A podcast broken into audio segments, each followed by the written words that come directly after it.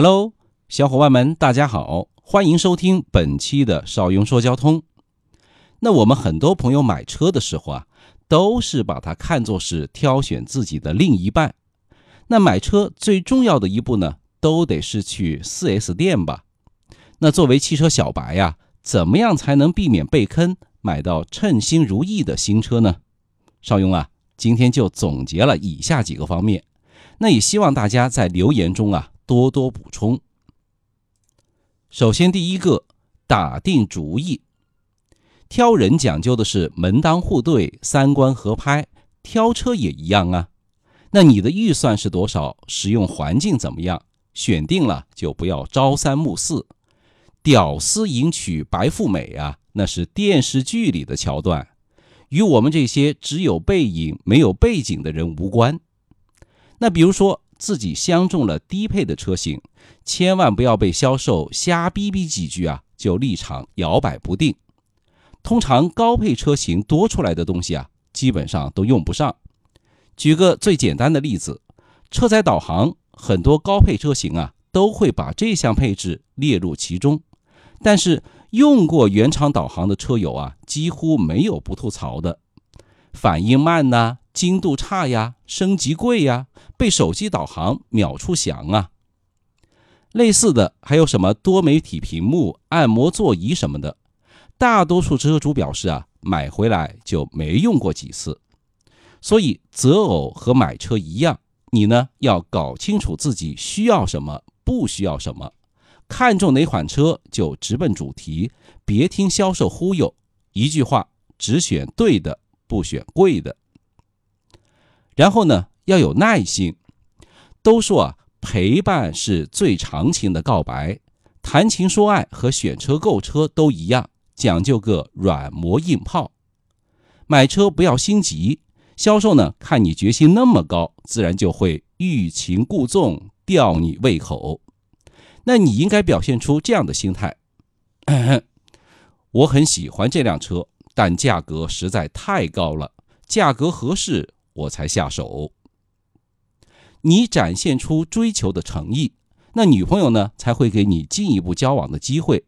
诚意满满的话，销售绝对不会让你离开 4S 店的，哪怕真的让你走了，第二天电话一定追过来。新森，可以再便宜一点的，巴拉巴拉说一大通。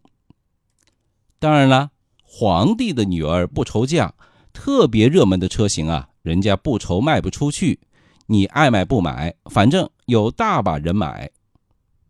再一个呢，就是搞定领导。择偶的话，岳母娘很重要吧？搞定了她，基本上就成功了一大半。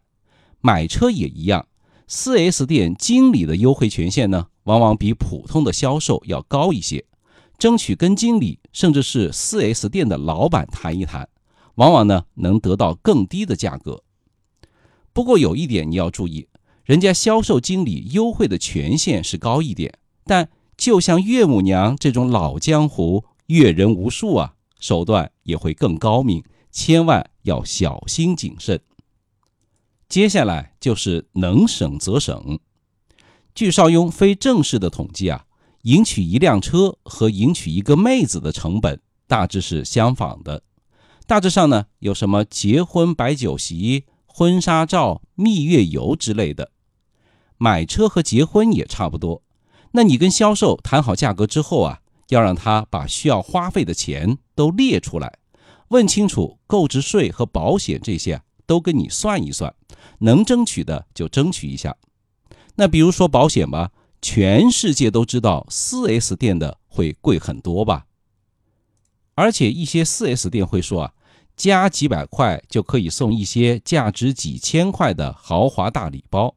其实呢，也不过是一些贴膜、香水之类的，这个。你自己权衡喽，反正这些东西呢，到处都有卖，质量啊也不比 4S 店所谓的原厂的差。当然了，如果你实力雄厚、暴脾气，遇上兽型人格，御姐遇上草食男，那一个愿打一个愿挨，那哼，当我没说了。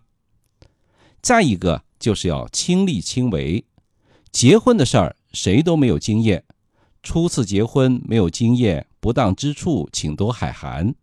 但怎么着也得自己走一遍流程吧。买了车以后啊，这上牌的流程也最好自己亲自去搞定。上个牌呀，不像去办个出生证、去开个刀那么复杂或者奇怪。这个东西呢，办起来还是非常简单的。大多数的 4S 店销售员会说啊，这个很难的，你不懂，这个是专业。哼，别听他瞎忽悠。其实啊，没关系的，就算你对上牌的流程不熟悉，也可以轻松搞定。带上车辆的资料，反正也不多，实在不懂的话，全部都带上喽。然后呢，导航到车管所，按流程办就 OK 了。再不济的话呢，车管所门口一大票的黄牛等着你，随便多给个两百块钱，他自然会带着你跑完全部的流程。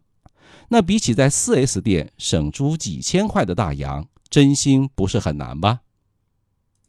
当然，最后还有一步啊，进入他的身体，这个你懂的。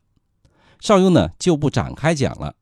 就买车而言呢，就是要进到车里检查它的出厂日期啊、车灯啊、划痕呐等等等等，然后呢，你就需要认真平安的驾驭它了。这其实啊才是最关键的一件事情。请关注一下我们的微信公众号“少云说交通”，它是您开车、用车、养车的实用小帮手。那今天呢是三幺五，赶紧把这个四 S 店防骗秘籍。转发分享出去吧！今天的节目就到这里，我们明天再见，拜拜。